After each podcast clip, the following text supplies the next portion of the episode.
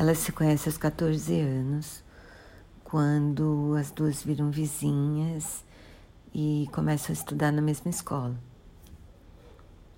Uma delas é mais tímida, mais boazinha, a família dela é família Doriana. Parece família perfeita, só que não.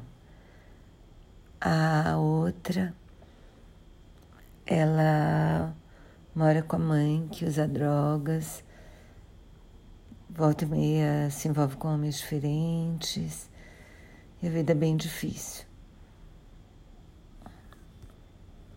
E a gente vai acompanhando essas duas em vários momentos da vida, muitas vezes você vê as duas em várias épocas.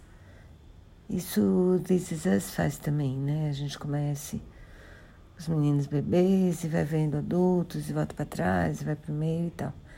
Elas são a mesma coisa, a gente conhece elas com 14 anos, depois a gente vê as duas na faculdade, depois a gente vê as duas no primeiro emprego, depois a gente vê as duas nos dias de hoje, daí volta tudo para trás e assim vai.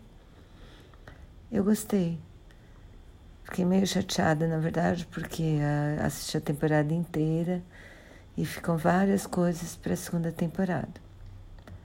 Mas é o que temos para hoje, então.